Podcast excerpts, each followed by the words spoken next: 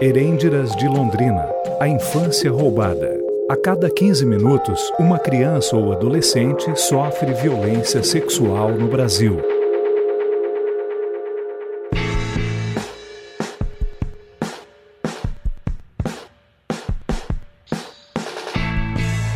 Eu sou Karin Koluchuk e estou aqui para falar sobre as herêndiras. Trama, drama e trauma. A marginalização, o abandono familiar e a falta de políticas públicas marcam a realidade de crianças e adolescentes que sofrem com a exploração sexual comercial todos os dias. De 2014 a 2018, foram notificadas mais de 11 mil denúncias de violência sexual no Paraná. Mesmo assim, a invisibilidade deste crime é o maior obstáculo para a segurança de crianças e adolescentes. A promotoria analisou os inquéritos concluídos pelo delegado do GAECO. Entre eles, três foram concluídos no começo do mês e outros foram. O Ministério Público está protocolando hoje mais nove ações criminais. Em Londrina, a investigação sobre o esquema de exploração sexual já completou um ano. Mais pedindo justamente 23 pessoas já tinham sido denunciadas por abuso sexual de menores grande esquema de exploração sexual de menores. Nesse episódio, converso com a promotora Suzana de Lacerda, que esteve à frente das investigações sobre o maior esquema de exploração sexual comercial de Londrina, descoberto em 2015.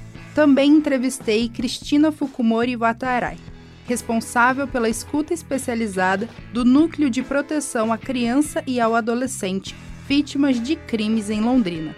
O escândalo que envolveu mais de uma dezena de réus e 50 meninas exploradas em Londrina teve início com a prisão em flagrante do ex-auditor da Receita Estadual, Luiz Antônio de Souza.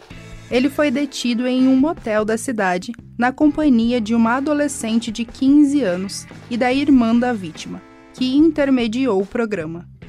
A promotora Suzana de Lacerda liderou a Vara Maria da Penha durante os processos e comenta sobre esse comércio do sexo com crianças e adolescentes em Londrina. Eles existiram e eles apareceram em grande quantidade em 2015, é, motivados inicialmente apareceram é, numa investigação relativa ao, ao patrimônio público. Até na época passava um, um seriado na TV aberta que tratava exatamente a ligação é, do poder com a questão do poder comprar o, o sexo. E aquilo me fez refletir muito que eu, que eu via exatamente isso naqueles processos. O quanto eventual corrupção, quer seja corrupção utilizada no espaço privado,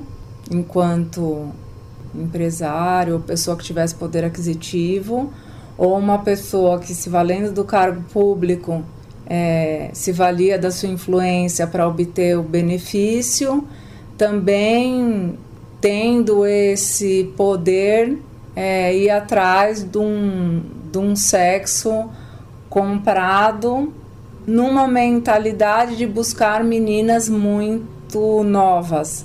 E apareceu também a negociação ou o valor maior de que entre essas meninas novas, aquelas que fossem virgens.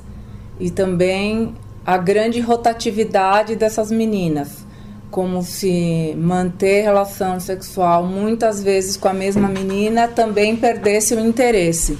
Então tinham que ser várias, novas e diferentes. E que veio à tona em 2015, muito tempo mesmo, tanto que algumas das mulheres que foram acusadas como aquelas que intermediavam os programas, um dia já tinham sido também as meninas que haviam sido intermediadas e hoje eram as intermediadoras.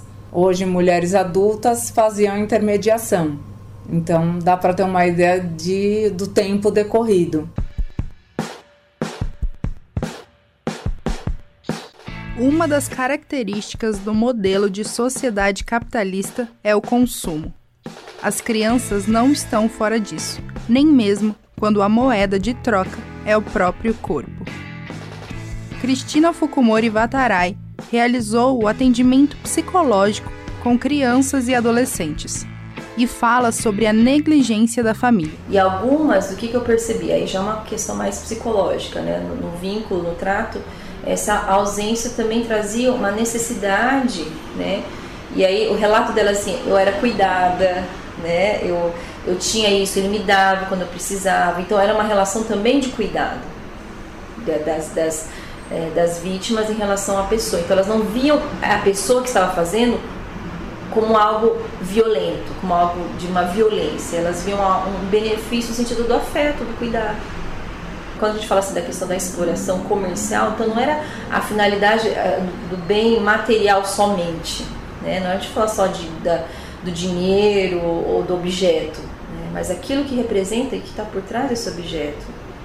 Então, quem que é essa pessoa que essa adolescente começou a, a se vincular tanto? Quem ele representava?